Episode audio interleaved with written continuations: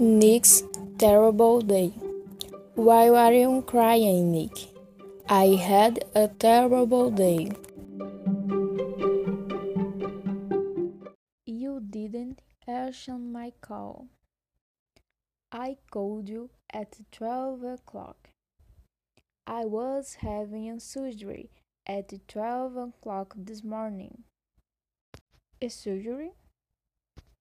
I was driving my new car when suddenly a tree appeared in front of me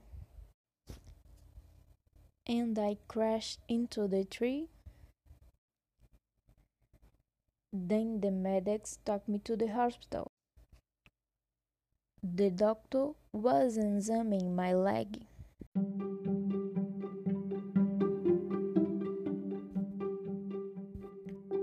while I was sleeping.